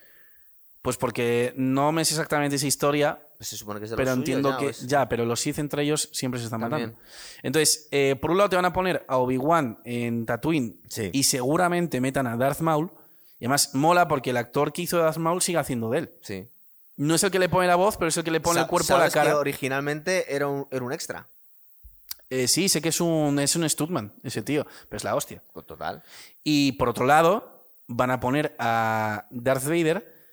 Yo no creo que Darth Vader se junte con. O sea, no creo que en ningún momento eh, se encuentre con Obi-Wan, porque no tendría sentido. Entonces, yo entiendo que la historia que pondrán de Darth Vader en la serie esta puede ser. Que puede estar guapísimo, pero guapísimo. Puede ser a Darth Vader cazando Jedi Sí. buscando a Obi-Wan. ¿Sabes una de las cosas que, y lo vamos a dejar aquí porque ya nos estamos saliendo mucho del, del- del objetivo del programa, pero cuando hablaban de, de los duelos y de, de- de sables de luz, es verdad que el único pero que se le puede poner a las películas originales, pero claro, se estaban haciendo en aquel momento, era que el primer duelo entre em, Darth Vader y Obi-Wan Kenobi es bastante lamentable. Es decir, son, en realidad son dos señores mayores moviendo un palo. Pero claro, luego hemos visto, de verdad, son, son señores más mayores. De hecho, hay algunos vídeos que han hecho montajes ve- de, de abueletes Vale, en un pueblo pegándose con un palo. por ejemplo, se, se ve como Darth Vader, por ejemplo, con Luke se contiene. Sí. Pero yo, por ejemplo, si te ves, por ejemplo, Acércate al micro, que estás un poco lejos. la, la pelea en la que Darth Vader le corta la mano a Luke, ¿vale? Sí, está un poco más espabilado ya. Ah, Supongo ya. que habían, No, habían no, cogido la ya un movida experto. Es, la movida es, ahí él sabe que él es su hijo. Se está conteniendo y, y se, y te puedes dar cuenta porque cuando él le corta la mano es solo, solo exclusivamente después de que Luke le hieran un hombro. Sí. O sea, Luke le hiera un hombro, que es como hace... "Oh, oh", y entonces como que le, le coge el de este y la hace así y Vale. se la corta. Sí, pero, pero es sí, como pero te estoy se está del conteniendo. combate, de la primera A ver, película. y que, a ver, es una peli que no sabían ni siquiera qué a Total, total, total. Es una peli que George Lucas no Es podía pagar a los que, ac- que luego creas Claro. un super universo y ves. eh, y o sea, bueno, ten en cuenta que George Lucas ni siquiera podía pagar a los actores. No, ya. Y de hecho les dijo, os voy a pagar No, con lo que recaudemos. Hay unas, hay unas anécdotas buenísimas. De hecho, se cachondeaban los actores, no sabían ni qué estaban haciendo. Muchas veces decían, a ver, que venga el perro cuando llamaban a Chewbacca. O sea, no sabían qué estaban haciendo. A mí me hace gracia porque Bill Burr comentó hace poco Sí. que cua- claro, Bill Burr le está dando palos a Star Wars Hasta que años y años y años Es y una años. venganza y él, cojonuda. y él decía, y él decía, eh, además los, los, los sketches de Bill Burr con Star Wars son cojonudos, porque Sí. decía, claro, es que voy a una convención y ves a un tío disfrazado de Chewbacca y es como, ¿qué cojones tal?